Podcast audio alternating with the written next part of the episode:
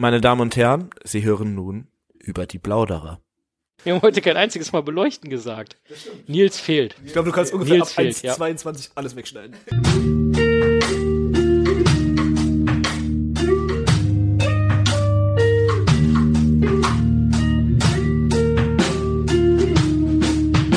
Hör die Ringe. Ein unerwarteter Podcast.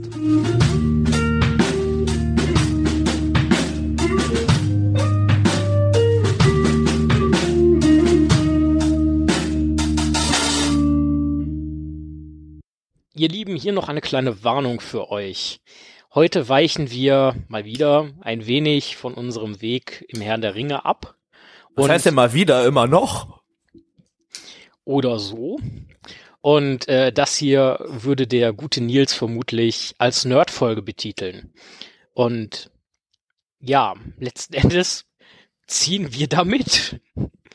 Wir hoffen natürlich trotzdem, dass es euch viel Spaß macht. Dom, potom, potom, pom, pom. Hallo, da sind wir. Wieder mal mit einer neuen Folge Hör die Ringe, ein unerwarteter Podcast. Und äh, wir begrüßen euch ganz herzlich und äh, auch ich begrüße noch andere Personen ganz herzlich. Und zwar den äh, Tim, hallo, Hallo, guten Tag. und den Thorsten, der heute unser Gast ist. Guten Morgen. Oder Mittag oder Abend. Und äh, anscheinend den Überblick über die Tageszeiten verloren hat. Aber das ist nicht so schlimm. Dazu kommen wir später. Wann ihr uns hört, ist uns ehrlich gesagt egal. Hauptsache, ihr hört uns und habt viel Freude dabei. Ja, wie immer haben wir uns eingefunden, um wieder dieses oder jenes zu äh, diskutieren, debattieren oder auch einfach die Fakten zu leugnen. Äh, ich meine, darzubringen. Verdrehen, nicht Leute. Achso, Entschuldigung. Nein, alles, alles gut. Und äh, ja, wie immer und wie ihr das von uns kennt, haben wir auch äh, gut vorgesorgt und haben ein äh, lecker Pfeifenkraut und ein hoffentlich lecker Bierchen dabei. Und ich würde sagen, wir fangen mit dem Bier eigentlich direkt mal an. Ich glaube, getrunken hat das noch keiner. Nee. Ähm, dann bitte alle mal einen Schluck und Thorsten, erklär uns, was ist das denn? Okay, ja. Nehmen erstmal einen Schluck. Hm. Okay, interessant. Äh, das Ganze ist ein Blue Moon Belgian White Beer. Ich finde, es hat so einen kleinen Zitronengeschmack. Vielleicht auch, also es ist auf jeden Fall zitronig-orangig, vielleicht sogar, würde ich ein bisschen sagen. Ähm, ja, es ist ein Weißbier, glaube ich, wenn ich das richtig sehe. Und Blue Moon, das passt ja tatsächlich ganz gut zu unserem Thema heute. Und White auch, im Sinne von weißer, langer Bart. Haben wir es schon gesagt? Ich glaube, wir haben es noch nicht gesagt. Nee, wir haben es noch nicht gesagt, aber wer sagt, dass sie nicht blaue Bärte haben? Okay, das ist äh, eine interessante Theorie, aber Äh, wir wissen eigentlich gar nicht, ob sie Bärte haben. Hm. Ja, ist um richtig. weiterzumachen. Tim, wie schmeckt dir das Bier? Hm, mir schmeckt das Bier. Ich habe gerade mal einen Schluck genommen. Leider war das dieser Schluck, wo man direkt vergisst, wie er geschmeckt hat. Hm. Oh, ich bin Fan. Das soll äh, ein Weiß, Weißbier sein, ne? Ein Weizenbier. Ja. Äh, weil dafür schmeckt das wirklich sehr wenig mächtig und sehr lecker eigentlich sogar. Also ich finde es äh, echt sehr gut. Dem würde ich mich anschließen und ich finde auch, also so die minimale Zitrusnote würde ich da tatsächlich auch rausschmecken, glaube ich. Also es hat mich auch sehr überrascht beim Trinken. Ich habe jetzt halt mit so einem klassischen Weißbier gerechnet und so viel hat es damit eigentlich nicht gemein. Kann man echt lecker mal zwischendurch trinken. Äh, Pfeifenkraut haben wir selbstverständlich auch am Start und äh, der Tim sitzt hier schon in eine Rauchwolke gehüllt und möchte uns bestimmt vorstellen, was hat es denn damit auf sich? Ja, wir rauchen heute von McBaron, auch einer der, sag mal, traditionelleren Tabak-Unternehmungen, ähm, den Navy Blend, und zwar den Plum Cake. Ähm, kurz zur Dose. Man sieht eine, ja, typische 100 Gramm Dose, die allerdings äh, einen weißen Deckel hat, der mit so einem blauen Rand äh, umrandet ist. Das ist so ein, ich würde es Marineblau nennen. Ähm, ein sehr schlichtes Design. Als ich die Dose eben aufgemacht habe, habe ich ähm, erst gedacht, irgendwie, ja, es riecht irgendwie nach Pferdestall. Irgendwie so. Also der Ein erste bisschen, Geruch ja. hat mich eher ein bisschen, ja, fast schon äh, abgeschreckt. Ich muss aber sagen, ich bin dankbar, dass ich da äh, nicht dran geblieben bin. Ich finde diesen Plumcake, Pflaumenkuchen-Geschmack, der kommt tatsächlich eigentlich ganz gut raus. So ein bisschen weniger fruchtig, als man es vielleicht bei dem Namen erwarten würde. Aber es hat eine gewisse angenehme, ja, Süße, so ein bisschen wie so Sommerheu, hätte ich jetzt gesagt. Von äh, Pflaumenkuchen zu Sommerheu. Thorsten, wie sagt er dir zu? Ja, ich wollte gerade auch sagen, ich hätte jetzt gerne so ein bisschen Sahne im Mund, ähm, weil ich finde, es schmeckt schon ein bisschen nach Pflaumenkuchen. Und, ja. Es geht tatsächlich erstaunlicherweise wirklich in die Richtung. Ich finde auch, dass man den gut schmökern kann. Also, ich finde den auch ganz cool. Packen wir eine Empfehlung drauf? Ja, oder? Äh, ich bin für Ja. Sehr schön. Thorsten, äh, dich haben wir als Gast eingeladen, weil du äh, hinreichend als Experte für allerlei bekannt bist. Und äh, Das Ja. ein Gerücht. Für das Böse Wie- und wie ist- Elbenhysterie. wie ist denn, wie ist denn so deine Erwartung an die Runde? Ich glaube, heute wird viel spekuliert werden. Freust du dich? Ich freue mich, aber ich habe auch ein bisschen Angst vor den Spekulationen, die hier Vor, kommen. vor Tim oder den Spekulationen? Hauptsächlich vor Tim. Ja, hm. Kannst du dein Mikro ein bisschen drehen, dass das ein bisschen mehr vor deinem Mund ist? ich glaube, die Angst So? ist berechtigt. Okay. Äh, Tim, was sagst du dazu, dass der Thorsten Ja, ich, ich finde das schon berechtigt. Ich habe schon ein paar Sachen vorbereitet. Bin mal gespannt, wie einige Leute reagieren. Äh, ich habe mir nämlich ab jetzt vorgenommen, Quatschtheorie mit Quatschtheorie zu vergleichen, vergelten. Das kann ja heiter werden. Ähm, ja, wir hoffen logischerweise, dass ihr dran bleibt. Äh, Solltet ihr euch nach der Verköstigung schon verabschieden, dann wünschen wir euch trotz allem noch einen schönen Tag und hoffen, dass ihr beim nächsten Mal wieder einschaltet. Für alle, die der restliche Podcast auch interessiert, ihr dürft selbstverständlich gerne dranbleiben. Ja, wir stecken uns die Pfeifen nochmal neu an und trinken noch einen Schluck Bier und dann äh, würde ich sagen, starten wir auch ins Thema.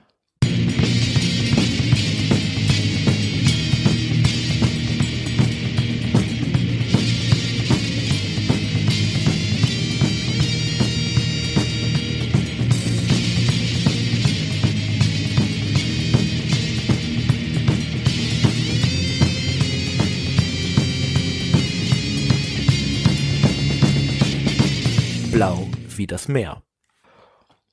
So, äh, da sind wir wieder. Und ja, einige bei dem ganzen Blaugerede und Bärte und so weiter. Spricht ja von Sind müssen vielleicht- Männer mit Bärten sein. Äh, ja, ja, vielleicht auch Frauen mit Bärte. Oder halt vielleicht auch keine Werte, ne? Oder, das, wichtige Genau, weil Punkt. Thorsten, weißt du, wer nämlich keine Bärte hat? Bis auf Ködern. Welches Volk? Ich wollte deine Moderation nicht unterbrechen. Entschuldige bitte. Doch wolltest du und nein, ich entschuldige hier gar nichts, Unverschämtheit. Egal, das, Tau das, das, das Thema unseres heutigen äh, Podcastes ist äh, Zauberer, beziehungsweise im erweiterten Sinne die Istari und davon wollen wir uns zwei ganz besonders vorknüpfen, über die allerlei überhaupt nicht bekannt ist. Ähm, und zwar handelt es sich um die sogenannten blauen Zauberer, von denen es da zwei gibt. Ja, nochmal ganz kurz, äh, Thorsten, äh, einfach für den Überblick, was sind denn die Istari? Also die Istari, das sind die Zauberer sogenannten. Das sind Maya, die von den Walern nach Mittelerde gesandt wurden. Ähm, es gibt insgesamt fünf Stück, zumindest fünf Stück, von denen man weiß. Ich weiß nicht.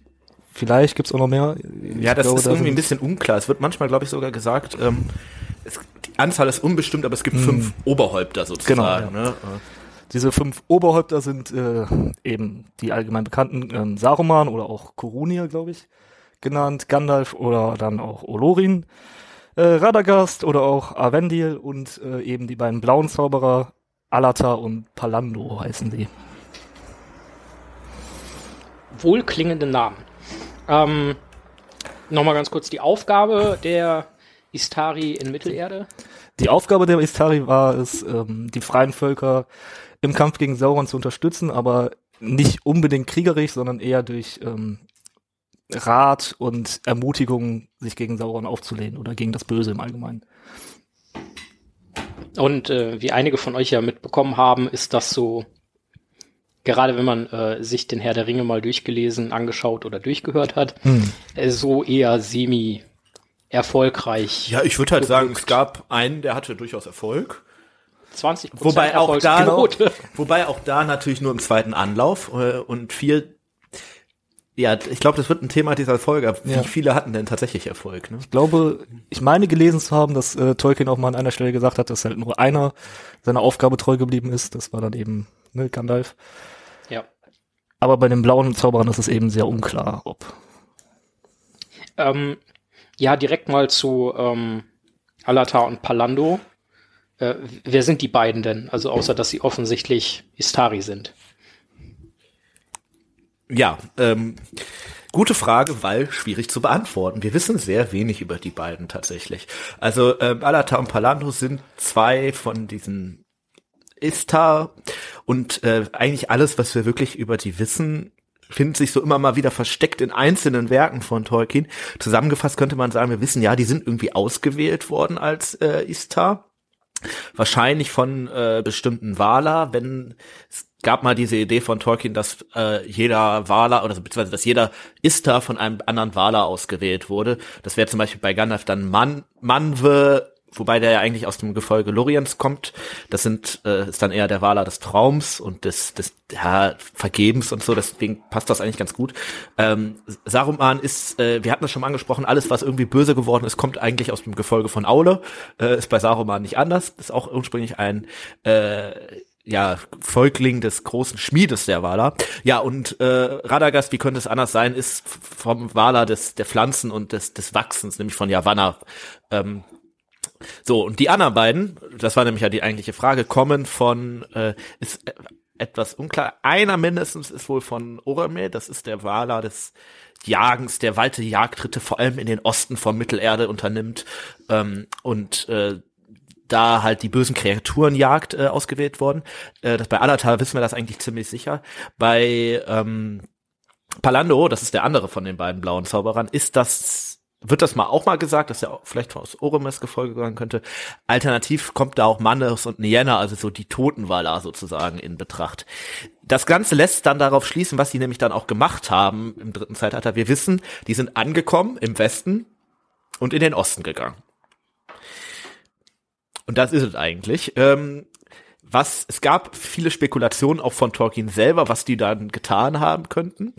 Äh, aber eigentlich ja feststeht tatsächlich nur, sie sind irgendwann angekommen. Wann genau ist, gibt es einen Kanon, der aber dann von Tolkien im letzten Lebensjahr auch schon wieder so ein bisschen aufgebrochen wurde, äh, und sind dann mit Saruman in den Osten gegangen, äh, und halt nicht zurückgekommen.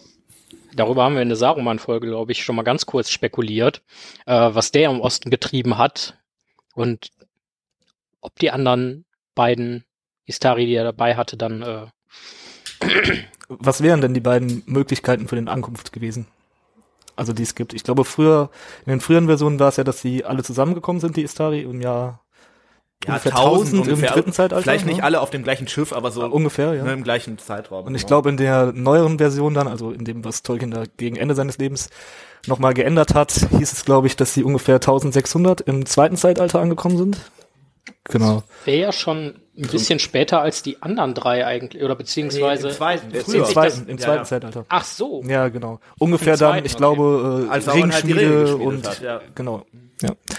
Okay, interessant. Ähm, gut, ich denke, es ist fast müßig, darüber zu spekulieren, warum Tolkien zu so später Lebenszeit, gut, das wusste er logischerweise nicht, äh, nochmal überlegt hat, das so umzuschreiben, dass quasi, wobei das ja, an sich würde das ja Sinn machen, weil die Aufgabe der Istari ist ja, Sauron zu bekämpfen.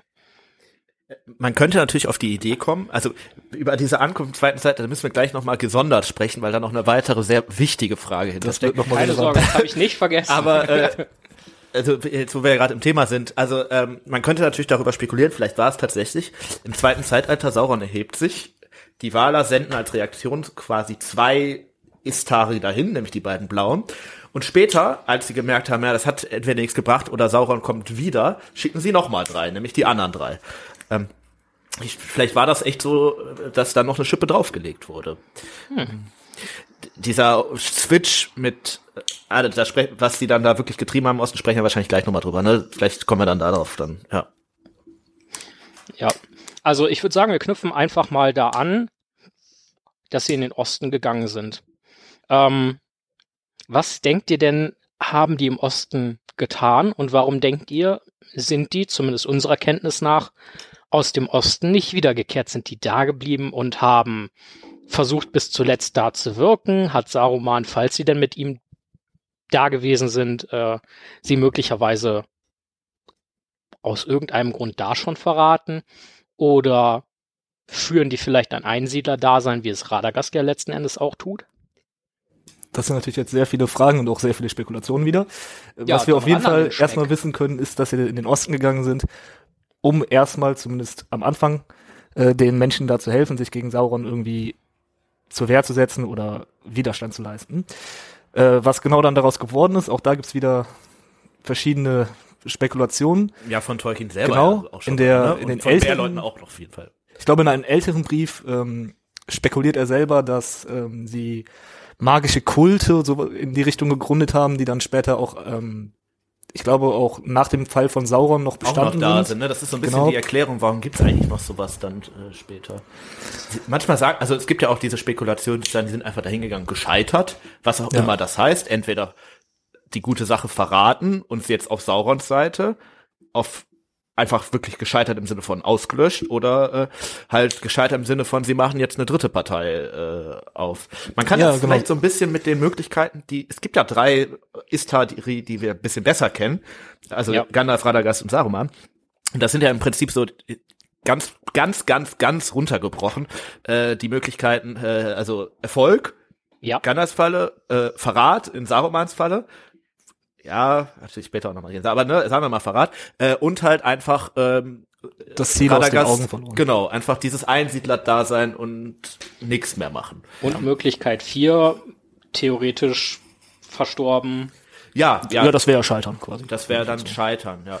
Ich, äh, Ja, Ähm, gut. Genau, aber ich glaube, um dann da weiterzumachen, in den späteren Briefen von Tolkien, ich weiß nicht, ob es ein Brief war, aber ja, er sagt auf jeden Fall, er spekuliert dann, dass ähm, sie doch Erfolg gehabt haben könnten. ja, das ist aus der History of Middle-earth. Ja, genau, da Äh, war's. Okay, äh, ich wusste nicht mehr genau. Werkesammlung zur, zur Werksgeschichte, könnte man sagen. Genau, dass sie doch Erfolg gehabt haben und dass ohne sie oder ohne ihr Wirken die ähm, Mächte des Ostens im Zeitalter des dritten, also im Zeitalter des Ringkriegs noch mächtiger gewesen wären und den freien Völkern weit überlegen wären. Also, Das ist eine gute in der, Theorie. genau, also Weil sie halt die, die, die Guten sozusagen im Osten und im Süden, muss man ja auch sagen, äh, so ein bisschen gegen Sauron aufstacheln und dafür sorgen, dass der da nicht zu mächtig wird und vielleicht ihm da entgegenarbeiten. Und das würde ja schon auch Sinn machen mit der Ankunft im zweiten Zeitalter, Ja. weil ja sonst hätte auch im zweiten Zeitalter ja die gute Seite total schon überrannt werden können. Genau. Genauso wie äh, das ja dann nicht nur das ist, was Gandalf quasi am Ende macht, ähm, sondern die wären dann ja auch schon zum Beispiel für die Geschichte Gondors mit den ganzen Angriffen, die die von den Ostlingen und von den Haradrim und von Schlag mich tot und Schlag mich hier äh, bekommen haben. Äh, vielleicht wären sie dann auch schon deutlich mehr bereit. Vielleicht passt dazu tatsächlich auch ihre Zahl, weil es sind ja zwei. Zwei, ja. Und wir wissen ja, es gibt zwei Hauptbereiche des Bösen, wenn man von Sauron absieht. Das ist nämlich einmal der Osten, aber es ist natürlich auch der Süden. Ja. Und wenn es heißt, sie sind in den Osten gegangen, könnte das natürlich auch meinen, einfach Osten im Sinne von in die bösen Lande. Und Ja. Harad wäre so gesehen ja auch Osten. Halt quasi Südosten, sehr Genau, Südosten, ja, aber ja, ja, einmal Und ich- Brun und Kant und einmal Harald. ich muss aber auch sagen, mir gefällt diese Theorie besser, dass sie dann doch Erfolg gehabt haben und die Zahl, also da Aufstände quasi geschürt haben. Weil das zeigt auch ein bisschen, dass nicht alle Menschen im Osten vielleicht böse waren. Das ist ja auch etwas im, äh, ich glaube, Faramir fragt sich das, oder ist, Mhm. ähm, ob die Haradrim, die da kämpfen, wirklich böse vom Herzen sind oder ob sie nur durch Lügen dazu getrieben Ich müsste Ja, noch mal ja, recherchieren, aber ich, ähm, ich meine, das fällt auch in die gleiche Schaffensperiode, wo Tolkien sich sehr stark gegen Ende seines Lebens hat er ja auch Gedanken gemacht, was ist eigentlich mit den Orks? Sind die für immer böse? Genau, Gibt's, ja. könnt, kann es eigentlich auch gute Orks geben? Ist das freier Wille? Ist das Schicksal, was die da machen? Ähm, das wäre, der Gedanke geht ja in die gleiche Richtung eigentlich. Ne? Genau. Ich finde den Gedanken auf jeden Fall sehr gut. Ähm, und ehrlich gesagt, ich glaube, ich bin auch ein bisschen Fan von der Theorie, äh, dass sie es tatsächlich geschafft haben, im Osten und dann vermutlich auch im Süden äh, tatsächlich Gutes zu tun und äh, Sauron da zu behindern. Mal abgesehen davon, dass ihr völlig recht habt, dass das halt insgesamt einfach sehr, sehr gut passen würde und auch an sich stimmig ist. Gerade wenn man sich anguckt, gut, zu dem Zeitpunkt, äh, äh, dass halt gar nicht so viel sehr Böses überliefert ist aus dem Osten, außer halt diese, Ja, wir wissen ja eigentlich fast weniger. gar nichts. Ne? Ich sag mal so Point of View, Haradrim Existiert nicht. Existiert nicht, ne? Ja. Mal was ganz anderes, so, ähm, warum blau? Also, wir haben Saruman den weißen, Gandalf den grauen, Radagast den braunen und warum jetzt so zwei, erstens knallbunte Ich möchte da und noch- zweitens zwei blaue? Darf ich die Frage direkt mit einer Gegenfrage, also beziehungsweise mit einer erweiterten Frage? Was machst du, wenn ich jetzt Nein sage? Dann, äh, da, da, da, da, Dilemma, ja, ich merke, äh, äh, red ruhig, red ruhig. Ähm, also ich meine quasi, ähm, wir wissen ja nicht nur blau, wir wissen ja mehr blau. Das steht tatsächlich, ich glaube in dem Nachricht auf Mittelerde ziemlich genau, Sea Blue. Das heißt also, sie waren blau wie das Meer. Und da setzt dann auch meine Erklärung an. Äh, blau ist halt in dem Fall einfach ein Synonym für Dwank. Okay. Okay, Oder es bezeichnet halt die Herkunft, weil sie vom Meer kommen. Eins von beiden wird es sein. Aber kommen nicht irgendwie alle vom Meer? nein, nein, die Numenor sind ja mehr oder weniger ins Meer wieder verschwunden. Nein, nein, ich meine jetzt alle Istari. Ach so, ja. Kommen ja von jenseits des Meeres. Naja, aber vielleicht, wir wissen ja das Transportmittel nicht genau. Vielleicht war ähm, Radagast auf dem Schiff, deswegen braun, weil Schiffe nun mal braun sind. Gandalf Und ist die beiden sind dann geschwommen, die blauen Zauberer? Die sind geschwommen. Gandalf ist auf einer Wolke geritten und äh, Saruman als Nebel hat sich, ma hat sich manifestiert. Ah, okay. Na, Ja, das wäre jetzt meine Frage gewesen. Sind die dann quasi an Land gedampft oder, oder aus der Überflutung herausgestiegen? Ich gebe zu, dass mir die äh, Blau wie das Meer Theorie besser gefällt als die. Äh, Also eben hast du Blau noch synonymisiert mit drunk, äh, betrunken, dicht, Das- zu das alkoholisiert, ja. Das sagte ich ja. Nein, also Und Zauberer scheinen ja auf jeden Fall anfällig für Rauschmittel zu sein. Das haben wir ja schon nur wirklich äh, zur Genüge. Äh, also die Farbe ist ja überhaupt, was bedeutet eigentlich die Farbe so- bei den Istari? Wir wissen Genau, das überhaupt ja. nicht. War, also gut, Saruman der Weiße kann man sich vielleicht vorstellen, weiß heißt halt Vollkommenheit und, ne, Ja. und Gandalf der Graue so als Vorstufe zu weiß. Okay. Ja, oder auch Demut so ein bisschen von Ja. Gandalf. Er ist ja auch der Einzige, der sich der Aufgabe nicht wirklich so gewachsen gefühlt Ja. hat, als er geschickt wurde. Radagast halt braun, weil er halt naturverbunden ist. Warum da nicht grün? Ja, gute Vielleicht Frage. steht Blau auch so ein bisschen einfach für ins Blaue hinein, weil man nicht wirklich weiß, was im Osten ist. Und Das auch deswegen schickt sein. man die beiden dahin. Ne, und dann Andere halt Möglichkeit, die es noch gäbe, ähm, dass das vielleicht so ein bisschen die Rangfolge von denen feststellt. Weil Saruman als Anführer der Istari dann weiß, dann kommt vielleicht Grau als abgeschwächte Form von Weiß. Dann ist halt die Frage, wo fällt Blau in dieses Spektrum? Ist Blau dann Das über kann ich- das kann ich braun aufklären. oder nicht? Also blau ist quasi die Basis, das die Basis, Mhm. das Wasser, dem alles entspringt. So braun wie halt irgendwie so ein Baumstumpf, der dann oder oder Erde halt so ein bisschen höher. Dann äh, Gandalf so ein bisschen ähm, grau wie so ein paar Unwelterwolken und äh, Das würde ja auch erklären, warum dann quasi sind, weiß ne? weil und die die Basis wie das sind. reine Ja. Sternlicht oder so halt, wenn man da drüber steht. Oh, und das würde dann auch so ein bisschen, Also das ist jetzt völlig, Ja, ja, doch, völlig ins Blaue spekuliert. das gefällt mir. Aber es würde dann auch ein bisschen mit dem, ähm, dass Saruman sich später zum Vielfarbigen erklärt, passen, dass der so ein bisschen arrogant und überheblich wird und Gandalf dann der Weiße wird und seine Stelle einnimmt in dieser Rangfolge, sage ich mal. Ja, und vor allem auch mit dieser, äh, in Anführungszeichen jetzt Reinheit der Seele oder des Herzens oder diesem, diesem göttlichen Sternlicht ähnlichen Mhm. oder nachempfundenen, weil gerade Gandalf wird jetzt zurückgeschickt und dann als der Weiße. Eigentlich war der terminiert. Terminiert. Quasi. ähm, ja. Gut, aber jetzt, wo wir nochmal noch, über, noch irgendwelche Theorien dazu, warum zu den blau? Farben noch? Zu den Farben, ja. Ähm. Wa- Überhaupt, also, warum blau? Wir kommen, wir kommen zu keinem Ergebnis wirklich, ne? Aber Ja, wie gesagt, Ergebnis ich, kommen, wir- es ist, bei Blau würde mir halt einfallen Wasser, Himmel, vielleicht hat das auch eine Bewandtnis. Vielleicht ist es auch einfach Blau im Sinne von, ähm, das ist was sehr ursprüngliches. Wir wissen ja auch gar nicht richtig, wie viel Wasser ist überhaupt im Osten von Mittelerde. Vielleicht sind die auch einfach quasi wieder zum nächsten Meer auf der Ostseite von Mittelerde gegangen. Äh, und deswegen blau. Interessant. umso mehr wie ich drüber nachdenke, desto mehr gefällt mir eigentlich die Idee des der blauen Zauberer als Wasserzauberer, weil äh, wir wissen, Gandalf hat so ein bisschen so eine Art Feuerzauberer, jetzt mit Abstrichen, ne, aber Feuer ist schon so eigentlich eins seiner Hauptelemente. Gandalf der Aschefarbene. Gandalf der Aschefarbe. Ja. Äh, Saruman ist halt so für ähm, ja alles Zwischenmenschliche, so ein bisschen repräsentiert er vielleicht sogar auch die Luft. Und äh, Radagast ist halt ganz klar Er- Erde, Natur und so weiter. Und dann wäre natürlich die Idee von blauen Zauberern als Vervollständigung dieser vier Elemente-Geschichte gar nicht mehr so abwegig. Ja. Guter, guter Punkt. na gut, dann, also, dann hätte Gandalf halt auch rot sein können, sagen wir mal, aber Das liegt vielleicht ein bisschen näher. Keine Frage, trotzdem. ja. Aber, Aber- Grau könnte halt zu Feuer auch passen, ne? Und wir sehen ja, bei Gandalf immer wieder, dass der, also der arbeitet mit Feuerwerk, der äh, immer wenn kein anderer mehr ein Feuer entfachen kann, ist Hat es ja halt auch, Gandalf. ähm, der hat bekämpft, der ist der Gebieter über die Flamme von Genau, Arnor. das wollte ich gerade ja. sagen, genau. Denkt ihr, die sind gänzlich getränkt, äh, ge getrennt voneinander? Jetzt bin ich die ganze Zeit bei irgendwelchen Wasser-Anglizismen quasi. Äh, getrennt voneinander vorgegangen oder haben die zusammengearbeitet? Oder also glaubt ihr wirklich, einer ist quasi nach Un und Kant, der andere in Harad gewesen? Weil zumindestens die drei anderen Zauberer ähm, arbeiten ja schon irgendwie auch, die haben zumindestens Begegnungspunkte wo sie halt auch zusammenarbeiten. Ja, also zumindest bei Saruman und Gandalf scheint das ja schon regelmäßiger Austausch zu sein. Ich meine, der sagt ja nicht umsonst, als der äh, quasi äh, vom Ring erfährt, will er ja erstmal Sarumans Rat. Ne? Und äh, Radagast scheint da so ein bisschen die Rolle des Boten vielleicht einzunehmen, aber irgendwie zumindest die drei stehen schon in regelmäßigen Austausch. Und von den anderen beiden, interessant, dass auch sie nichts davon hören. des Weißen Ja. Rates. Ja, Man kann natürlich auch hier wieder nur spekulieren, aber ich weiß nicht, ob wir schon gesagt haben, die waren ja auch gute Freunde, glaube ich, schon vorher, die beiden blauen Zauberer. Ähm, deswegen liegt's nahe, dass sie zusammengearbeitet haben, auf jeden Fall. Vielleicht haben die sich da Und auch dann stellt sich mir die Frage, wenn die eh an der gleichen Ort sind, warum brauchst du dann zwei? Also ich, ich bin, Ja. glaube ich, eher da, da, dass sie sich getrennt haben und verschiedene Orte aufgesucht haben. Vielleicht immer mal wieder getroffen und dann auch zusammengearbeitet haben. Vielleicht haben die sich auch einfach ein Ferienhaus irgendwie am Ostmeer gebaut. Ja, vielleicht, ja. Oh, ganz kurz zu dem, was Tim eben noch gesagt hat, mit den Elementen. Da würde auch wieder zu passen, dass Saruman ja hoch in seinem Turm in Ortang ist, was auch wieder für Luft stehen könnte. Ne? Also jetzt natürlich zu der Frage nicht mehr, aber ist mir gerade noch eingefallen.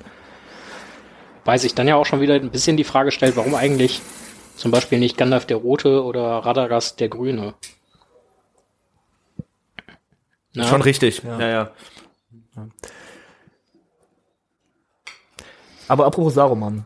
Hatten wir, glaube ich, eben schon einmal angesprochen, aber die Frage gar nicht beantwortet. Ähm, die sind ja zusammen in den Osten. Ich glaube, eben kam die Frage aus, hat, hat Saruman da etwas mit denen gemacht? Oder also wie war das gemeint eben? Äh, ja, Saruman ist ja auch im Osten. Ich bin mir jetzt, äh, ich selber bin mir nicht ganz sicher, ob die alle zusammen zum gleichen Zeitpunkt dahin sind.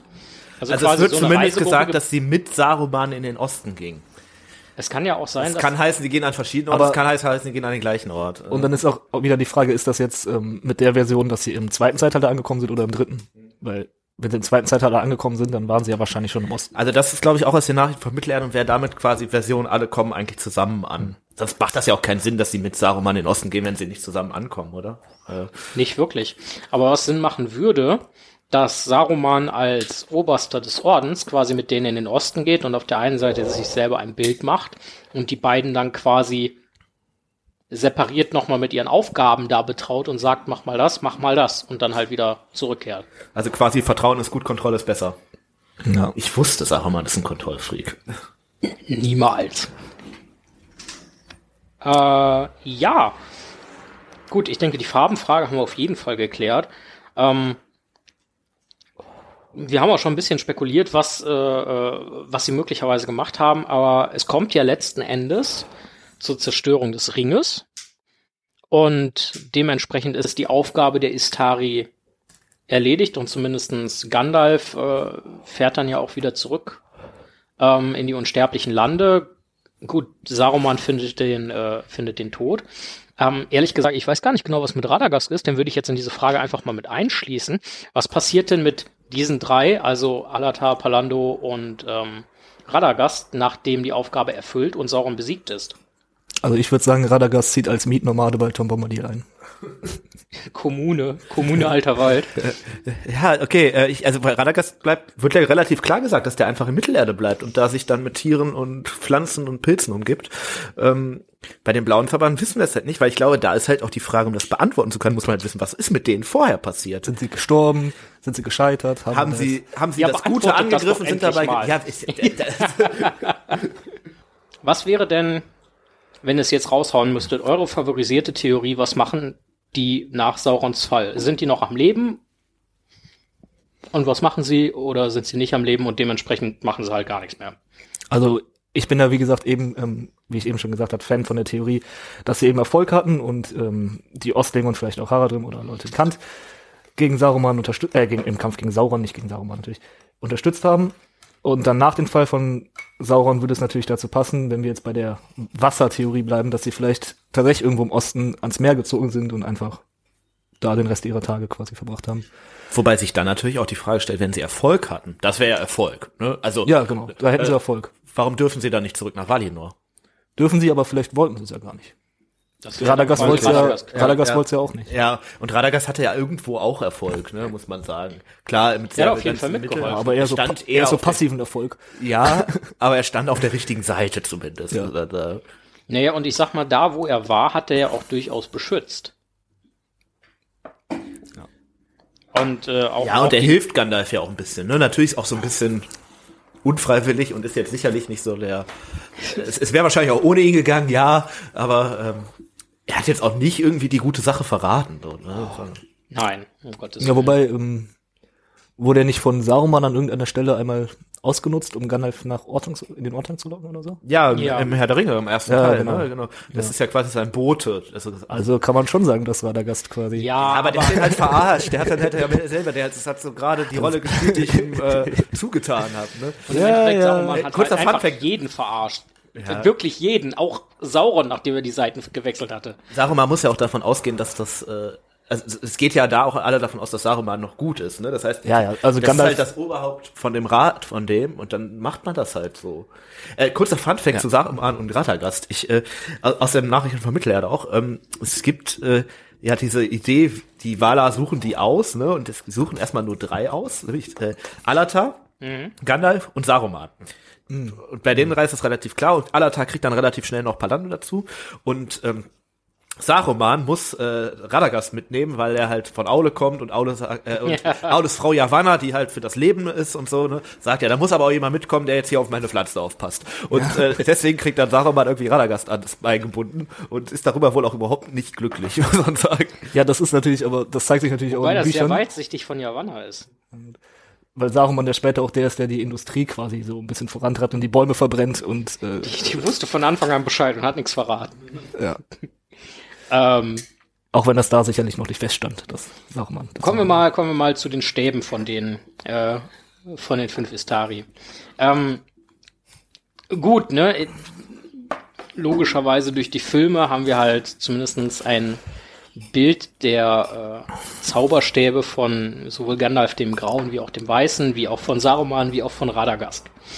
Äh, wie denkt ihr denn, hätten die Stäbe der blauen Zauberer ausgesehen? Vielleicht äh, einfach so eine Kristallkugel oben drauf mit Wasser drin. Wenn wir jetzt bei dem Wasserthema bleiben, aber vielleicht fahren wir uns dann jetzt ein bisschen zu sehr auf das Wasserzaubererthema. Ja, also ich weiß nicht, die, im Buch zumindest werden die Stäbe ja gar nicht richtig beschrieben. Der Film hat natürlich dann irgendwie Ja, ja, was machen deswegen- müssen. Deswegen spekulieren wir jetzt, dachte ich. Äh, ich finde eigentlich den Stab von Saruman im Film ziemlich gut getroffen mit dieser ja, das ist ja fast eine Nachbildung vom Ortang, die der da in der Mhm. Hand hat. Äh, das ist aber schon ein Stab, der so macht und das ist fast ein Zepter, was So ein Saruman hat, hätte ich gesagt. Imperialistenknüppel. Das ist ein, das ist ein richtiger Imperialistenknüppel, richtig. Äh, und ähm, Radagast Stab, ja, okay, das ist ja auch irgendwie mit Bäumen und so. Und dass in Gandalfs Stab halt irgendwie eine Pfeife reinpasst, ist auch sehr gut. Ähm, ja, und bei den blauen Zauberern, ich glaube tatsächlich, man muss sagen, so viel wie wir über die wissen, ist es wahrscheinlich einfach nur ein Stock. Das wäre aber ein bisschen lame. Ich glaube, ich glaube, sie hätten vielleicht geschwungene Stöcke. Mit etwas runderen Formen. Am, am Kopf. Ähm, so.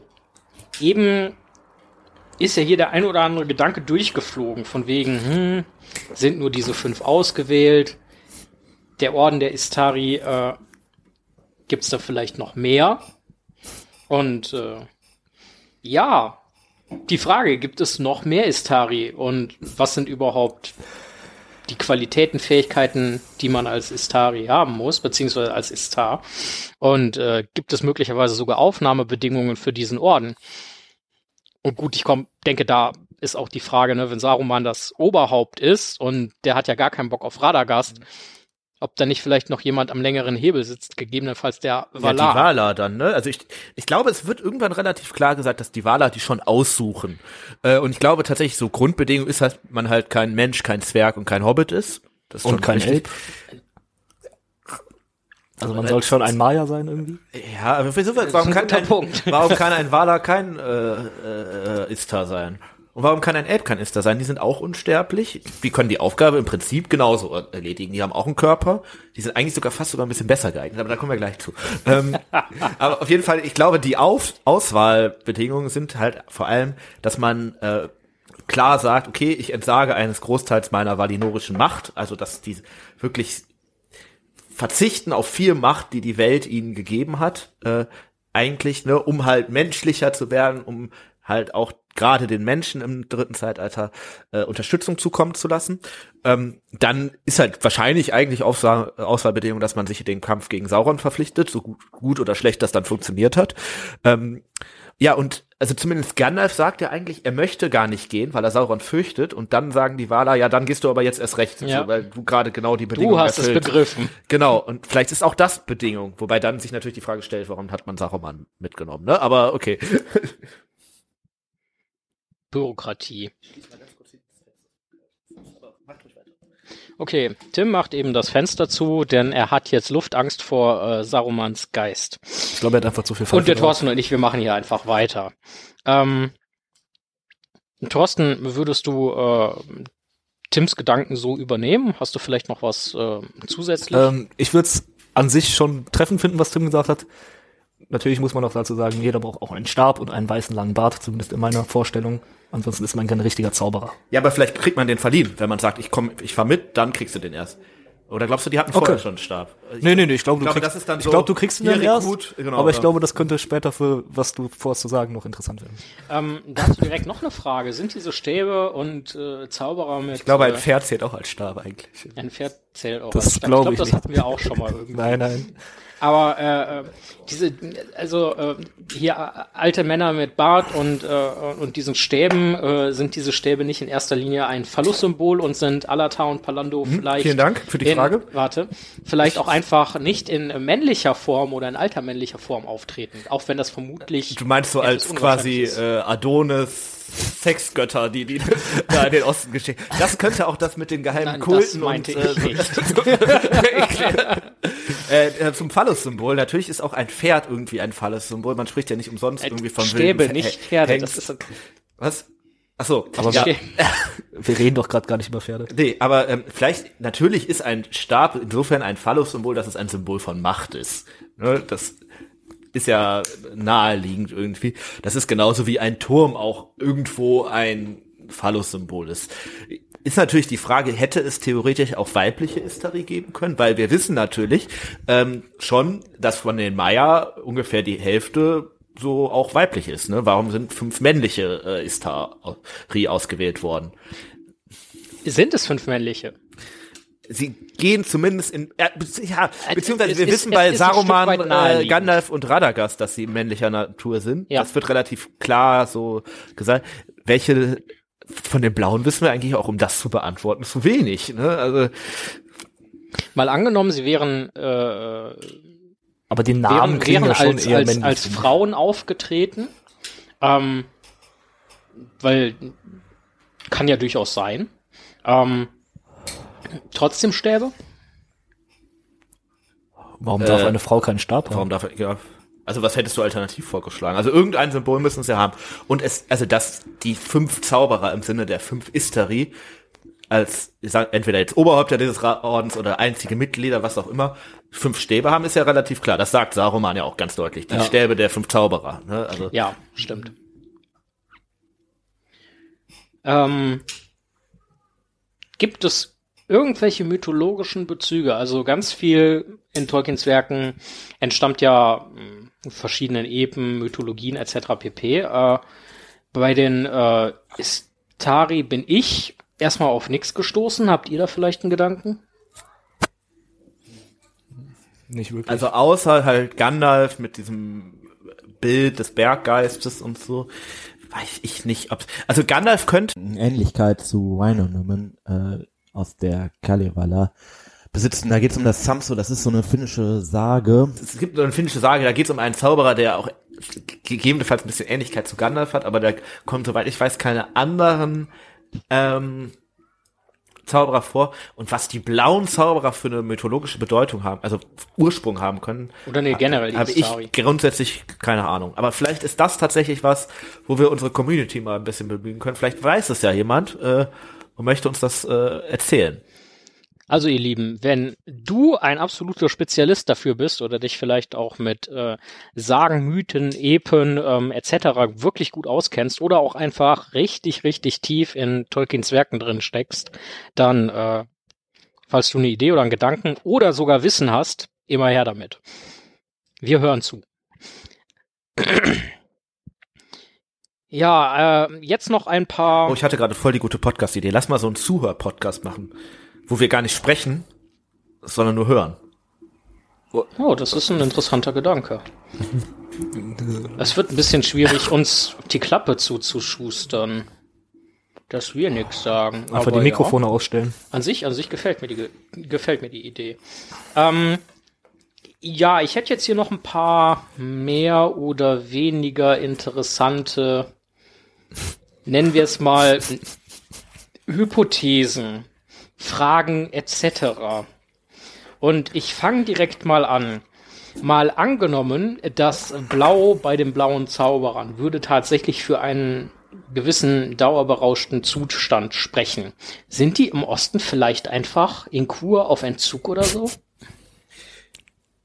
Das glaube ich nicht, weil wir wissen ja, dass Dovinion, also das Land, wo Tranduil seinen Wein herbekommt, auch im Osten liegt. Zwar nicht ganz in Ruhen, aber schon Richtung Osten. Das wäre ja quasi so, wie wenn du äh, so, so ein Kiosk, wo es umsonst Freibier gibt, äh, ein bisschen doppelt jetzt, aber wo es Freibier gibt, direkt vor die Entzugsklinik bauen würdest. Ah, vielleicht ist gerade das ihre Aufgabe, dann trotzdem der Versuchung zu widerstehen. Teste mich nicht. nee, äh, ich glaube, äh, also das, das würde dagegen sprechen. Ich glaube, äh, es gibt einfach zu viel Alkohol. Und aus der realen Welt wissen wir natürlich, den billigsten Alkohol gibt's natürlich im Osten. Und deswegen, äh, glaube ich, wäre das äh, unwahrscheinlich. Okay. Gut, und dann hätte ich noch eine Frage, um jetzt mal, also Tim, du hattest dich eben sehr klar geäußert, dass ja bestimmte Völker quasi keine Istari sein können. Die Elben hast du ja sehr explizit Ja, weil sie nicht sterben, so grundsätzlich. beschlossen, genau. Thorsten hat daraufhin entgegnet, aber es sind ja auch keine Maya. Ja, Ähm, gut, also alle Istari, die wir kennen, sind halt Maya. Die fünf Istari, die, die oft beschrieben werden, sind Maya. Ja, das stimmt. Ja. Dann liegt es doch sehr nahe, dass. Ja, okay. Ja, aber Elben als Istar oder ein Elb als Istar, ist das, ist das drinnen? Und mal angenommen, das würde es geben, gibt es vielleicht auch Hinweise darauf, dass es noch einen sechsten Istar gibt in Mittelerde und dass das vielleicht ein Elb ist? Also man könnte ja jetzt zum Beispiel denken, hm, Galadriel, uralt, mächtig, Elbenhexe, auch irgendwie weiß. aber nicht nach Mittelerde geschickt. Und ich glaube, das ist nämlich genau der Punkt. Wir haben ja eben Thorstens Lieblingstheorie, ne? Die ist, ähm, die zwei blauen Zauberer wurden gegen Ende des ja, oder eigentlich Mitte des zweiten Zeitalters nach Mittelerde geschickt, um Sauron schon mal äh, quasi Paroli zu bieten und äh, die Völker im Osten und im Süden zu unterstützen, die sich Sauron widersetzen. Ähm, und da wir im, im gleichen Text steht natürlich, dass nicht nur die zwei blauen Zauberer, die, die in Luin gekommen sind, sondern halt ungefähr zur gleichen Zeit ist auch ein gewisser Elb gekommen, der auch zurückgeschickt wurde, nämlich Glorfindel, der, also kurzer Absprecher zu Glorfindel, ne, also äh, es gab ja ursprünglich in Tolkiens Werken zwei Glorfindel, einen in Gondolin, der da gestorben ist im Kampf gegen den Balrog, und dann später den Glorfindel, den wir aus dem Herr der Ringe kennen, der Frodo rettet, äh, diesen mächtigen Elbenfürsten. Aber Tolkien hatte ja dann das Konzept entwickelt, jeder Elb kann nur ein, also jeder Elbname wird nur einmal pro Elb vergeben sozusagen. Das heißt, wenn es zwei Glorfindels gibt, geht das nicht, sondern es muss eigentlich eine und gleiche Person sein und dann bleibt nur als Lösung natürlich nur Glorfindel ist zurückgeschickt worden. Und so, und wozu schickt man Glorfindel in der Mitte des zweiten Zeitalters zurück? Naja, obviously, um äh, Frodo zu retten. Ja, das stimmt, aber qualifiziert ihn das schon als, äh, als Istari? Naja, er macht ja Ähnliches, ne? Also auch er unterstützt die freien Völker, auch er bringt natürlich nochmal Wissen und Weisheit in die Welt, auch er äh, hat natürlich eine gewisse Führungsrolle unter den Elben. Was ja Ähm, grundsätzlich bei Elben höheren Geblüts überhaupt nicht der Fall ist, alles normalerweise. naja, man hätte jetzt auch, sag ich mal, Feanor nehmen können und dann wissen wir halt alle, wie die Nummer ausgegangen wäre. Deswegen, Also würdest du sagen, Glorfindel ist ein Istar oder ist einfach nur den Gedanken wert, hier als Theorie oder Ich finde, Vielmehr also ganz Hypothese erörtert zu zu werden. verwerfen, dass Glorfindel ein, also ob er jetzt ein Istar ist oder nur die gleiche Funktion ausfüllt, äh, er macht schon Ähnliches. Er hat vielleicht weniger so dieses, ähm, ja, ich sag mal, Rally around my flag, wie es vielleicht Gandalf hat. Das haben die anderen Istari aber auch nicht zwingenderweise. Saruman sitzt in seinem Turm und liest irgendwelche Bücher und lässt sich vielleicht ab und zu mal Bericht erstatten. Viel mehr tut er eigentlich wenig. Radagast tut eigentlich gar nichts. Die bei, Zau blauen Zauberer, wir, wissen es einfach nicht, ne? Wir sind aber auf jeden Fall zu weit weg. Ähm, warum schickt man nicht Glorfindel zurück? Und es würde natürlich insofern Sinn machen, dass wenn man am Anfang drei schickt, dass man dann auch noch mal drei schickt. ich weiß nicht, ob das jetzt zwangsläufig Sinn machen muss, dass wenn man einmal drei schickt, dass im nächsten Schub dann nochmal drei kommen müssen. Vor allem, wenn es Ähm, beim ersten Mal ja nicht so geil geklappt hat anscheinend. Aber zumindest, was wir wissen, ist ja, dass äh, die drei äh, Istari, über die wir Bescheid wissen, also Saruman, Gandalf und Radagast, ähm, in Menschenform auftreten. Dementsprechend kann man ja fast vermuten, Wobei sie halt auch oft für Elben gehalten werden, ne? Ja, was aber eher an der mangelnden Vorstellungskraft der Menschen ja liegt. Weil die sind halt unsterblich quasi, Ja, ja, genau, ja, außer sie werden getötet. Und deswegen Auf glaube der ich, anderen Seite haben ein entscheidendes Kriterium fürs Istari-Sein ist natürlich die Unsterblichkeit. Also zumindest Unsterblichkeit noch nicht mehr im Sin- nicht wirklich, sondern natürlich haben die auch Körper und auch die können ja getötet werden. Saruman wird getötet, Gandalf wird getötet, ne, alles keine. Frage. Aber Äh, Findel wurde in Gondolin getötet. Elben können halt auch erschlagen werden, keine Frage. Aber es geht ja darum, dass sie nicht wirklich altern, ne, oder zumindest nicht sehr Mhm. schnell. So. Nee, aber das, das trotzdem das Auftreten äh, der zumindest uns bekannten drei Istari äh, ist ja quasi im Menschenkörper. So, das von Glorfindel ja offensichtlich nicht, sondern im Elbenkörper. Ähm, Aber Des Weiteren- wirklich Menschenkörper? Wer würde ein Menschenkörper nicht sterben? ja, es ist Also, oder altern zumindest. Also, das tun sie ja auch nicht so wirklich. Sie sind ja schon alt. Es sind ja ankommen. keine Menschen, aber so das Ja, aber Aussehen ist menschlich. Wenn sie alt ankommen und, und das alt bleiben, ist bei altern sie nicht. Glorfindel ja nicht der Fall. Des Weiteren wüssten wir nicht, dass Glorfindel einen Stab hat. Ähm, und die nächste Frage Deswegen sagte ich ja, es geht darum, dass man ein Phallus-Symbol mitbringt. Und was wäre das? Asphalot. Ähm, Ja, okay, aber alle anderen haben einen Stab und der hat ein Pferd oder was? Es kann ja auch sein, dass also jetzt um halt diese Theorie, Also er sein. fällt schon sehr aus diesem Muster raus. um diese nennen wir es mal krude These ähm, mal ein bisschen weiter zu spinnen. Ähm, die Wortwahl ist überhaupt nicht beabsichtigt. Ähm, kann es ja sein, während sich die Istari so grundsätzlich um die ganze Welt kümmern, dass Glorfindel spezifisch nochmal für die unsterblichen Elben extra abgestellt wurde, weil im Endeffekt Sauron und, und die Ringe und so weiter ja äh, erstmal der ganz, ganz große Feind ist gerade der Elben. Um spezifisch nochmal dahin zu gehen, die Elben zu beschützen oder vielleicht auch einfach diesen Balrog, den dann später Gandalf ausgenockt hat, bei himself nochmal auszunocken. Ja, Gut, das würde ja bedeuten, die Valar wussten schon, dass der Gandalf, im, äh, der, der Gandalf, der Balrog im zweiten Zeitalter schon in Moria ist. War er vielleicht auch gar nicht, wissen wir ja gar nicht. Genau. so, ne? Aber wenn Glorfindel extra auf die Elben zugeschnitten zurückgeschickt wurde, fällt er ja schon wieder aus dem Muster der ist anderen Istari raus, die für alle freien Völker irgendwie zurückgeschickt wurden. Äh, stimmt das? Also Gandalf zum Beispiel kümmert sich wirklich wenig um die Menschen. Ja, okay, um die Leute von Arno, das hat aber nicht so gut geklappt, muss man sagen. äh, und um die Hobbits. Gut, Saruman ist ein Menschenzauberer, keine Frage.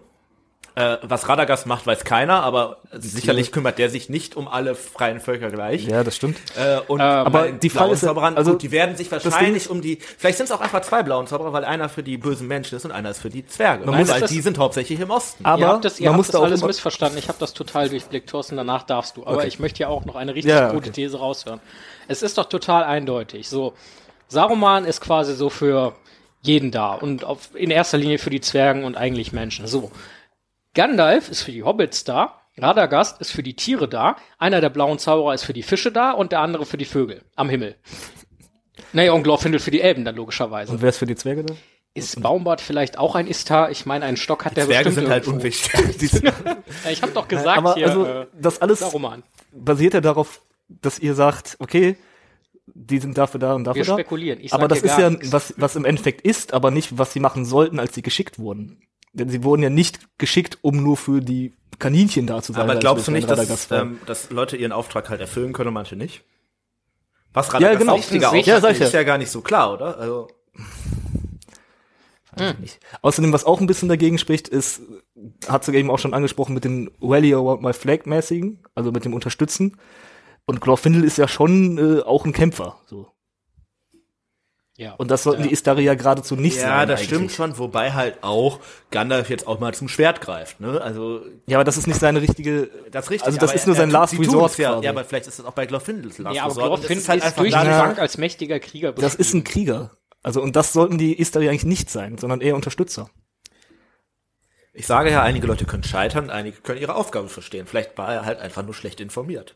Aber der, der, der war ja vorher ein Krieger, wurde zurückgeschickt, war direkt wieder ein Krieger. Also es gab ja keinen Lieber Zeitpunkt, Glorfindel, wo er. Fehlbesetzung für die Stelle, oder? Lieber Also, Ja, du Saruman bist- hat wenigstens ein paar tausend Jahre oder ein paar hundert Jahre richtig, also Ja, seine das ist, Aufgabe das ist ungefähr so der Modus. Lieber Glorfindel, du bist der Einzige, bis dann später Gandalf wiederbelebt wird, der zurückgeschickt wird. Und der Typ versteht seine Aufgabe dann nicht. Naja, also ich glaube, dieses Kriegersein spricht schon gegen die Theorie. Also ne, es ist auf jeden es ist gut, dass wir mal darüber geredet haben. Meine persönliche Meinung ist, Glorfindel ist eher kein Istar. Thorsten, wie siehst du das? Ich finde, es kommt ein bisschen drauf an, wie man Ista versteht. Also was die Definition davon ist. Was, aber ich würde auch eher sagen, nein, weil er einfach aus allen Mustern von den anderen fünf Istari rausfällt. Und Tim sagt auch nein, aber ihm gefällt die Hypothese. Äh, ja, so könnte man es vielleicht sagen. Ich finde, er hat durchaus stellenweise Attribute eines Isters in der Gesamtheit. Ja, Aber okay. haben das nicht mehrere Elben? das ist richtig. Ja. Ich sag ja auch nicht, dass Glorfindel der einzige ist, den ich hier in den Ring werfen wollte. Ja, bitte, dann Aber doch jetzt den wird nächsten Ring. lächerlich. Da kommt, da gibt mir Elrond, Galadriel. Nee, die sind nicht zurückgeschickt worden, das passt nicht. Muss man zurückgeschickt Wer- werden wer- sein? wer Die anderen Na wurden- gut, Galadriel ist nicht zurückgeschickt, aber sie ist halt zumindest zurückgekommen. Also Vielleicht Genau, ist die ja die ein, ist die ja diejenige gewesen, die den Auftrag verstanden hat und die anderen mussten extra geschickt werden. Genau, und außerdem, wir wurden ja nicht zurückgeschickt, sondern nur geschickt. Nur Gandalf wurde einmal zurückgeschickt. Und mit Galadriel hätten wir dann auch den offensichtlichen Beweis, dass nicht alle Istar Bärte haben. Oder Stäbe. Oder mit sterben. Glorfindel übrigens auch schon. Der hat auch keinen Bart. Logisch, ja. Milchbubi. Nein, also wenn schon irgendein Elb ein Istar ist, dann wird's vermutlich Kirdan sein. Der hat einen Bart. Ach ja. Dann sind, sind alle Zwergen Ister? Die haben Bärte. Auch die Frauen. Und die Kinder. Und Ich glaube, das ist nicht das einzige Kriterium tatsächlich mit dem Bart. Ja, vielleicht versteifen wir uns da ein bisschen. Passt es zu den ähm, Stäben wieder? Oder? Gut, äh, ihr Leben äh, daheim an den Hörgeräten oder wo auch immer ihr gerade unterwegs seid, äh, ihr könnt euch damit ja mal auseinandersetzen. Vielleicht seid ihr da auch einfach eine ganze Ecke informierter und schlauer als wir. Dann äh, teilt euer Wissen gerne mit uns. Ähm, wir sind echt gespannt, weil über die blauen Zauberer ließ sich echt nicht besonders viel rausfinden. Ähm, ich hätte noch eine letzte, eher kontroverse Theorie. Ich muss allerdings kurz warten, weil Tim gerade was zu trinken holt. Kurze Zwischenfrage, war die Theorie gerade nicht kontrovers genug? Äh, Du wirst dich über die nächste freuen. Ihr Lieben, äh, es gibt da etwas, was ihr, oder ich weiß, in Teilen haben einige, die uns hören, die uns halt auch persönlich kennen, das mit Sicherheit schon mal mitbekommen.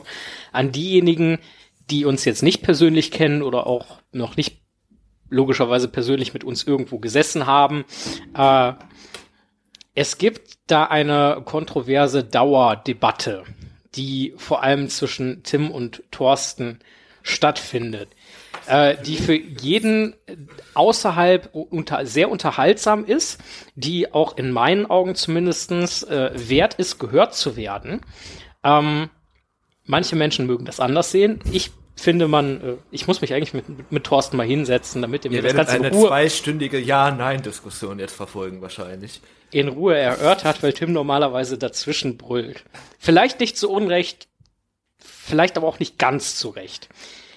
Es gibt in Mittelerde ja diverse Gebiete, äh, die wir gar nicht betreten in, im Geschichtsverlauf, sondern die einfach auf der Karte sind und wo wir so barely wissen, was da eigentlich los ist.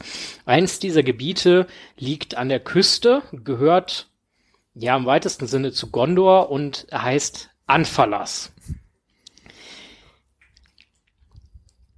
Grob besagt die Theorie, da kann man durchgehen, weil da gibt es Pferde. Meine Frage ist, ist sind nicht die richtig blauen wiedergegeben. Zauberer jetzt vielleicht Das ist einfach nicht richtig wiedergegeben. in, in Meeresnähe quasi in Anverlass und haben sich da letzten Endes niedergelassen, verirrt Sind oder gar sind, nicht in den Osten gegangen. Die sind einfach da verloren gegangen. Alle oder dachten, sind die vielleicht sogar von Pferden gefressen worden. Die wollten wahrscheinlich, Ich hätte eine haben kurze gedacht, wir nehmen den, bitte, eine äh, kurze. wir nehmen den besseren Weg über Anverlass und sind dann da stecken geblieben. Der bessere Weg, der zwei Jahre lang dauert, der nichts bringt und der vor allem mit dem Ziel der Heimlichkeit überhaupt nicht zu vereinbaren Ihr weicht ist. meiner Ja, Frage ja. aus. Nein, natürlich, äh, ja doch, ich kann mir gut vorstellen, dass sie da verloren gegangen sind. Wir wissen vielleicht auch einfach gar nichts, was mit denen ist. Ich glaube allerdings, wenn sie da gelandet wären, hätten die Leute in Gondor das halt vielleicht doch irgendwie mitbekommen, weil da halt auch Leute leben, die vielleicht sogar ähm, mit dem Rest der Welt verbunden sind, weil es ist ja Teil von Gondor. Ist Forlong der Dicke ein Kommt nicht aus Istar? Anfallers. Nein, äh, der hat zwar vielleicht einen Speer. Ja, das ist so quasi ein Stab. Ne?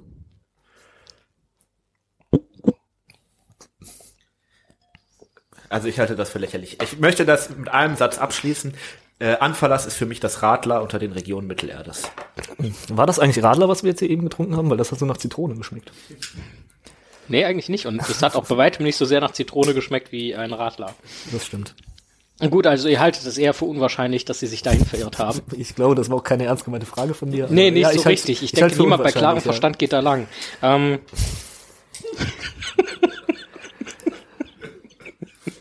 Darüber wird es mit Sicherheit auch mal eine Folge geben, das Für und Wider der Wegeswahl. Äh, egal, um in den ernsten Bereich äh, dieses Podcast, ihr kennt das ja, wir sind der äh, Podcast der Seriosität. Ähm, und äh, um nochmal zusammen, zusammenzufassen. Ähm, die blauen Zauberer, wir wissen, dass wir nicht besonders viel wissen. Und äh, dass sie in den Osten gegangen sind. Thorsten, du hast eben quasi off-take etwas sehr Interessantes dazu geäußert. Achso, ja, genau. Also, ähm, die waren da gleichzeitig mit Saruman eine Zeit lang im Osten. Und ich meine, Saruman ist da ja auch ein bisschen nachgegangen. Ähm, was? Ach so, ja gut, das ist natürlich jetzt mies. Fang noch mal neu an. Okay. Schneiden. Äh, äh, ja, die waren ja gleichzeitig mit Saruman im Osten und als Saruman im Osten war, war das ja, als Sauron sich im Osten quasi versteckt gehalten hat. Und Saruman ist dem so ein bisschen nachgegangen. Ist natürlich jetzt die Frage, ob die blauen Zauberer da schon vorher waren oder erst mit Saruman dann zusammen dahin gegangen sind. Aber die Frage wäre, haben sie auch nach Sauron gesucht, beziehungsweise könnten sie ihn vielleicht sogar gefunden haben? Und dann, je nachdem, welcher Theorie man glaubt, was sie im Osten gemacht haben, wurden sie vielleicht dann von Sauron korrumpiert, dass sie diese magischen Kulte gestartet haben und äh, Sauron quasi unterstützt haben. Äh, passend dazu möchte ich einwerfen, was ich jetzt nicht mehr glaube, weil es zu viel gibt, was dagegen spricht. Aber was ich früher mal geglaubt habe, so sagen wir mal vor zehn Jahren. Ähm, wir wissen ja, Sauron hat die Ringe an Könige, Krieger und Zauberer der Menschen gegeben. Ja, okay, im Englischen steht, glaube ich, sogar Sorcerer und nicht Wizards, ne, was ja ein anderer Ursprung ist. Wizard ist eher ein weiser Mensch, passt zum Beispiel zu Gandalf natürlich viel, viel besser äh, als äh, jetzt so ein Geisterbeschwörer. Aber vielleicht hat er da, gab es da einfach eine Verwechslung und vielleicht hat er sein, seine Ringe auch zum Beispiel in einen der blinden Zauberer gegeben, weil wir ja zum Beispiel am Ende auch einen Hexenkönig sehen, der sehr mächtig ist, der Gandalf anscheinend mehr oder weniger, i- Gandalf dem Weißen, ne? Gandalf dem Weißen Ja. mehr oder weniger ebenbürtig äh, zu sein scheint. Ähm, wo man ja schon fragen kann, äh, wie kann das sein? Das hat vielleicht ein Mensch jetzt einen Ring, ja, aber so auf dem Machtlevel, vielleicht ist, vielleicht war auch der Hexenkönig einer der blauen Zauberer. Und dazu Und das ist das, was du jetzt nicht mehr glaubst. Das glaube ich nicht mehr, weil es mir die beste Theorie mit dem sind in den Osten gegangen und kä- kämpfen da gegen Sauron irgendwie im Grunde meines Herzens besser gefällt. Dafür spricht auch mehr. Weil natürlich, ähm, das, warum sollte ein Ister einen Ring der Macht nehmen? Und äh, das würde halt auch nur gehen, wenn sie im zweiten Zeitalter gekommen sind, weil, ne, wenn sie später kommen, Also- dann sind die Ringe ja schon verteilt. Sauron Genau. hätte den Ring, äh, Saruman hätte den Ring sofort genommen. Genau, das wollte ich gerade auch sagen. Also warum sollte ein Istar den neben Saruman äh, widerspricht dir? Und außerdem passend dazu noch, ähm, wir wissen ja auch, dass der zweite der Nazgul kam wohl auch aus Run kam. Und das würde ja eventuell auch wieder passen. Aber dann hätte man, glaube ich, auch innerhalb der Nazgul viel größere Machtunterschiede. Ja, dann Dann wären die du ersten beiden- mit Ringen, okay, die sind stark und die Menschen mit Ringen, die sind halt billig. So, das Halt. passt, das passt Aber, nicht so. Wird so auf die Machtverhältnisse der Nazgul-Politik eingegangen? Kann es nicht sein, dass es da zwei Also, Mächtiger also sind? grundsätzlich, ich finde, ich finde den Gedanken, also erstmal, ich finde deine Frage, Thorsten, äh, ultra gut. Ähm, Und mein Gedanke ist, äh, okay, Hexenkönig, ja vielleicht. Der ist klar als der Oberste und der Mächtigste.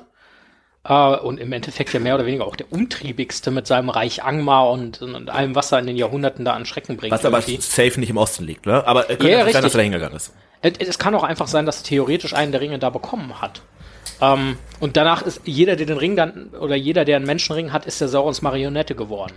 Ähm, Gut, es kann natürlich auch sein, dass es eine Ringübergabe irgendwann gab. Die Elbenringe wurden ja auch übergeben, ne? Vielleicht hatte, aber ja, ich finde, das Ähm, echt spekulativ. Also, Und, und auch die äh, Frage mit Kamul, der ja so ein bisschen als der zweite mächtige oder dieser mächtige Nazgul halt aus dem Osten beschrieben wird, würde das auch zumindestens in der Theorie hergeben. Gut, über die anderen sieben wissen wir nicht besonders viel. Auf der anderen Seite denke ich schon, dass es richtig ist, dass es äh, für die für die Istari und für die Menschen halt nochmal einen gewaltigen Unterschied macht, Ja. wer da jetzt den Ring bekommen hat. Es wird ja auch extra gesagt, neun Ringe den Menschen. Und das sind ja keine Menschen. aber ihr sagtet ja gerade, sie haben die Erscheinung von Menschen. Ja, Äh, ich ja, glaube ja. das auch Du nicht. hast ne? gesagt, die können auch die Erscheinung von Elben haben. Kontrovers. Kommen wir zu einem weiteren Punkt. Tim, du hattest geschrieben, ähm, dass du irgendwas mit äh, Alata und Palando äh, und irgendeiner Hexerei oder so gefunden hättest und wir mögen uns doch damit bitte nicht auseinandersetzen und nicht nachgucken und so weiter. Du würdest uns damit heute überraschen. Also äh, überrasch uns. Thorsten und ich haben absolut keinen Schimmer beide, wie wir gerade noch mal festgestellt haben. Was es damit auf sich. Es gibt ja Überraschungen, die einen freuen. Es gibt Überraschungen, die es nicht tun. Es gibt äh, Überraschungen, die einen erschrecken. Und ich glaube, äh, das ist eins von diesen Dingen. Ich habe tatsächlich ähm, für die, ja sagen wir mal, Recherche für diese Folge ähm, ein bisschen gesucht und bin darüber äh, da unter anderem auf das hier ges- äh, gestolpert. Ich zeig's euch jetzt einfach mal im äh, auf unserem Bildschirm ähm, für die Zuhörer. Es ist Alata und Palando, das Königreich der Hexen, ein Taschenbuch ähm, von Roman Matthias Kautenburger. Ähm, und ich bin mir nicht ganz sicher, ob Alata und Palando quasi einfach der Titel des ähm, des Autors ist, also quasi ein, ein Synonym. Ich glaube aber, es ist eine Überschrift. Und ähm, ich lese euch einfach mal die ähm, die Inhaltsbeschreibung vor und gucke mal, was ihr daraus macht.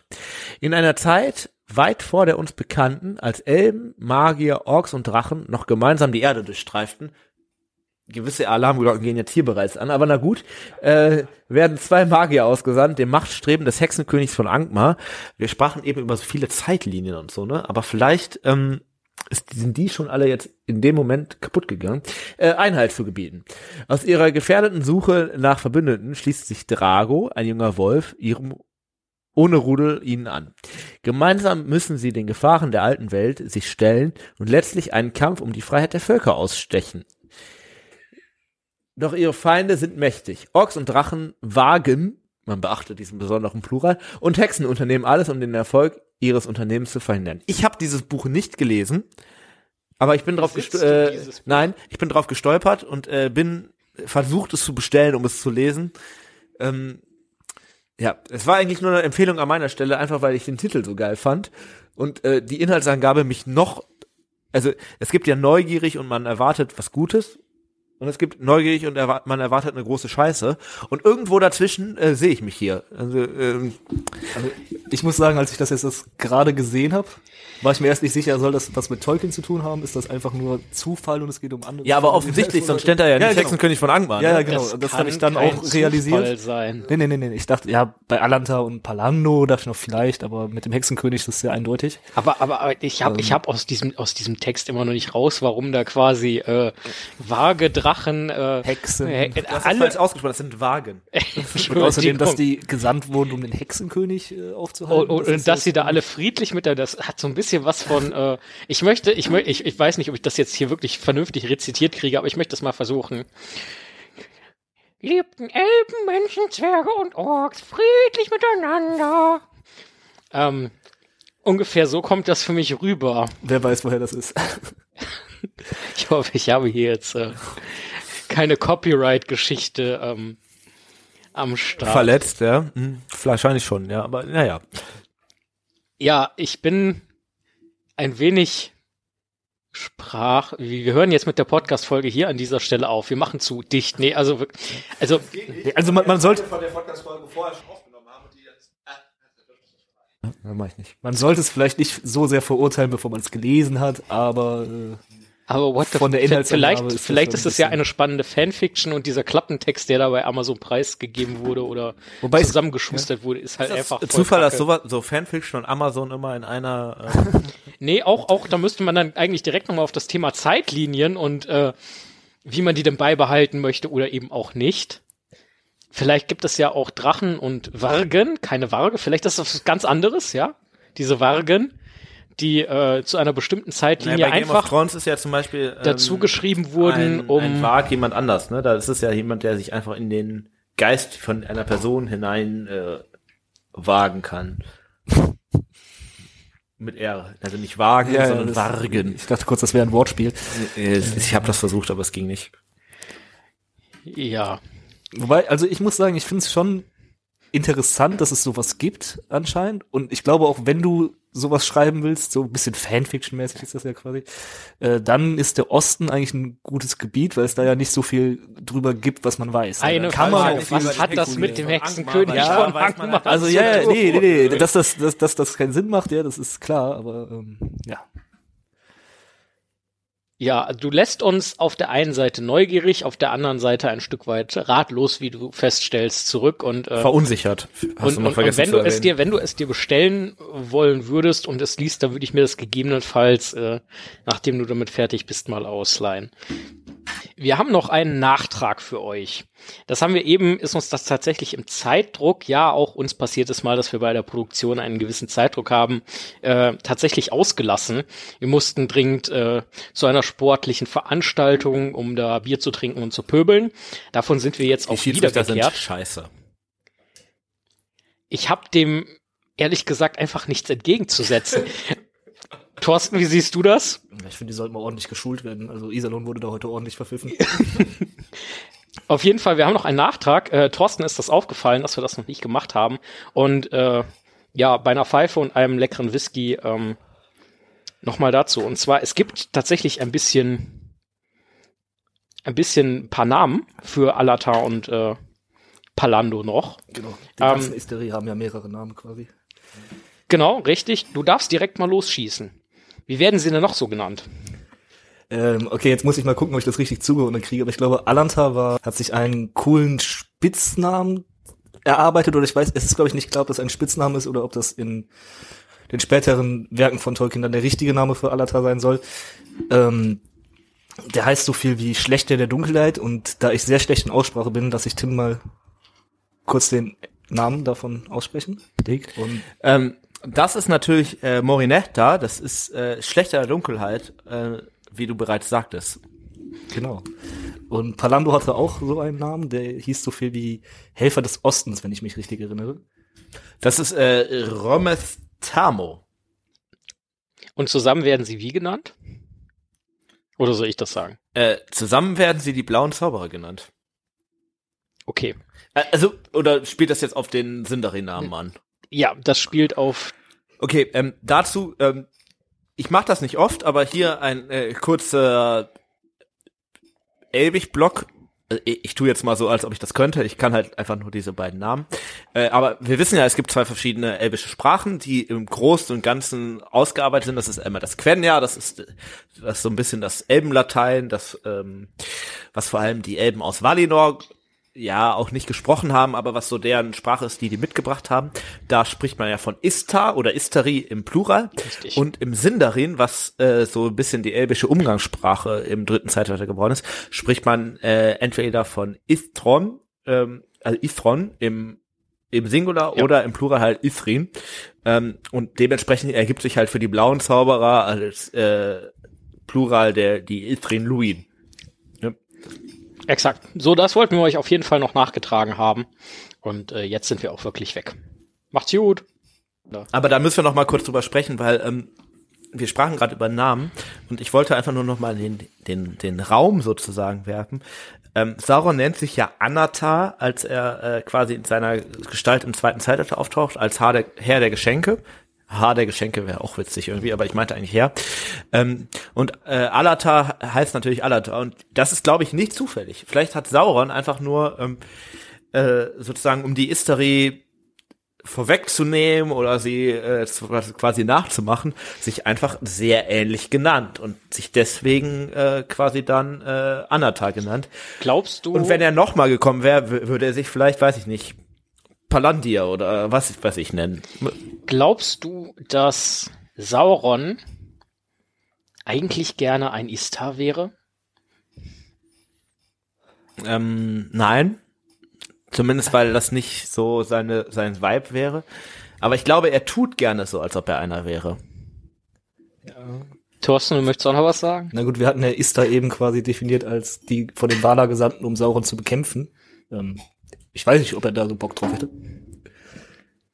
Das war ja so mehr so eine Joke-Frage. Wenn er da schon diesen, diesen Schulterschluss Richtung, Richtung, Richtung Namensreim sucht. Ja, ja, wie auch immer. Ja. So, bevor wir zum Abschluss kommen, äh, unser äh, obligatorischer Werbeblock. Ähm, ich würde sagen, ich fange an und Thorsten, weil du unser Gast bist, machst du dann weiter. Gerne. Ich empfehle dringend, lest die Bücher, auch wenn das für heute vielleicht nicht besonders viel geholfen haben könnte. Äh, doch, da kann man doch gerade, äh, da will jetzt tatsächlich sogar, ähm, werden, werden die Nachrichten aus Mittelerde mal ein interessanter Part. Den Ach so, ja gut, ich Ja. Stimmt, natürlich. Ihr könnt selbstverständlich alles, was Tolkien äh, jemals äh, geschrieben hat, lesen. Äh, das liegt auch noch vor mir. Das habe ich äh, bei weitem noch nicht alles abgerissen. Aber in erster Linie meinte ich tatsächlich logischerweise die Bücher, äh, insbesondere Hobbit und Herr der Ringe. Aber lest ruhig alles andere auch. Äh, das werde ich auch noch machen. Äh, hört die Hörbücher und äh, schaut euch die Filme an. Und äh, ja, ansonsten unterstützt und folgt uns gerne auf. Instagram, Spotify, Steady und überall, wo es Podcasts gibt. Bei Hör die Ringe.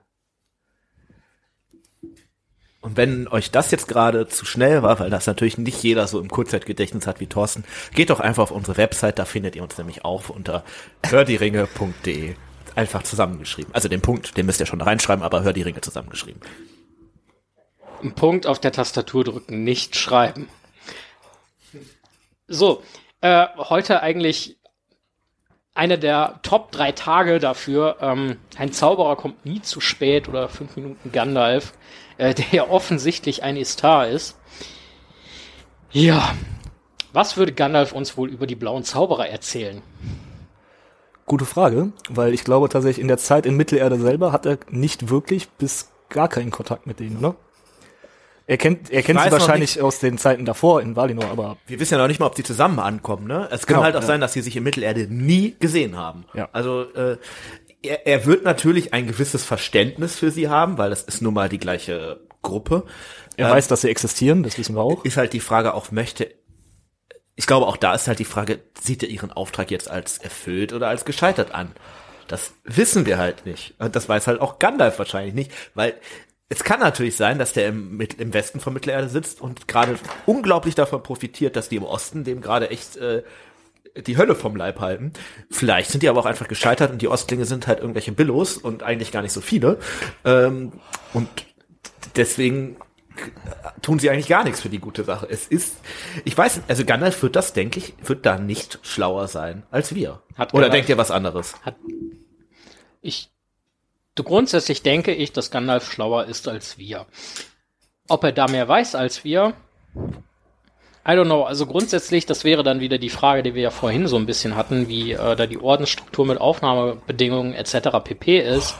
Ähm, und gerade da Saruman ja gar keinen Bock hatte, Sa äh, Radagast mitzunehmen, ähm, ist ja eigentlich schon ein Stück weit davon auszugehen, dass sich die Istari vorher kannten. Also als sie noch in Valinor Ja. waren. Dementsprechend kennt er vermutlich zumindest die blauen Zauberer und dementsprechend weiß er auch an dem Punkt mehr als wir. Ja, also dass er weiß, wer das ist und dass er die wahrscheinlich vorher auch mal getroffen hat, ja. Aber was Das da genau die machen, das glaube ich, glaube ich, weiß er nicht. Soweit ich weiß, hat er auch nie versucht, die zu suchen. Also vom Osten hat Gandalf sich ja eigentlich immer ferngehalten. Wenn man jetzt aber wieder bei blau im Sinne von betrunken ist, würde das Gandalf aber, glaube ich, sehr gut passen. Ich weiß gar nicht, ob man Gandalf mal irgendwo wirklich, er sagt mal irgendwann bei Bilbo, glaube ich, er möchte Rotwein, ne? Aber ja, so- diesen, der hat, glaube ich, auch einen Namen da, irgendeinen speziellen Ja, Namen. ich glaube, äh, ah, wie alter Wingard oder so, weiß ich Ja, das ist, das glaube- ist der Rotwein, den Bilbo Ja. ihm anbietet, wo Gandalf dann aber zumindest im Herr der Ringe Tee möchte. Ja, das ist richtig, aber ich glaube, im Hobbit nimmt er den. Ich- ich meine auch im Hobbit, kommt das ja, genau, dass er ja. Das anbietet. Außerdem war das auch eher auf Rauschmittel allgemein bezogen. Weißt du? Ja, da, da haben, da haben der. Istari ja offensichtlich, das haben wir eben schon mal äh, mentioned, äh, wirklich was für über.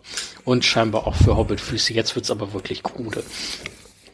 Ich denke, äh, damit können wir auch für heute äh, diese Episode beenden. Ganz fröhlich, vergnügt und äh, hoffentlich zufrieden. Ähm, ihr zwei ganz, ganz vielen Dank, dass ihr Zeit hattet. Und Ja, danke, dass du da warst. Danke, dass ihr beide da wart. Und ihr Lieben da draußen, äh, selbstverständlich hoffen wir wie immer, dass euch die Folge gefällt. Äh, lasst uns gerne irgendwie ein Feedback zukommen. Und ich denke, wir hören uns dann beim nächsten Mal, wenn es heißt, hör die Ringe. Ein unerwarteter Podcast. Macht's gut. Ciao. Gute Nacht.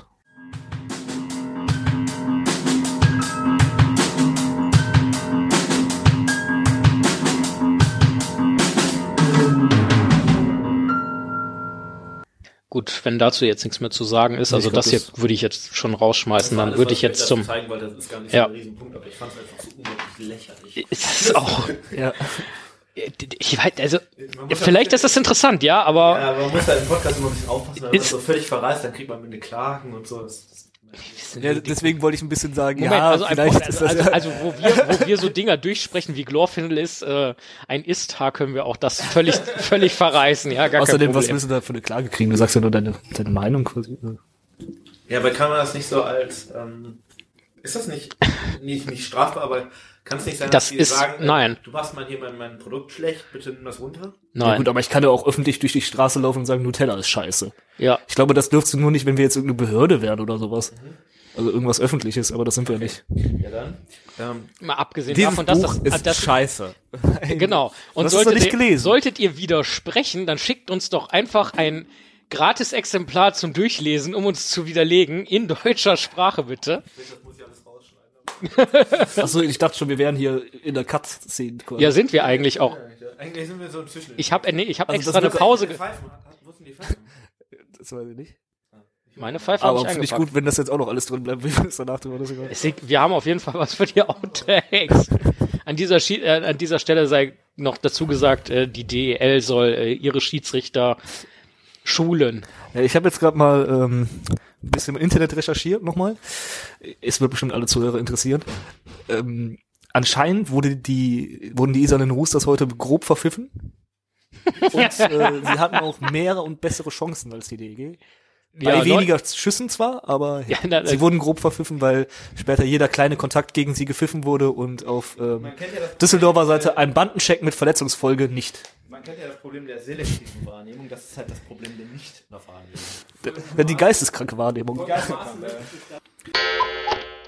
Ich weiß leider gar nicht, wie sie aussehen, kenne ich ihren Namen, scheißegal. Blauzauberer!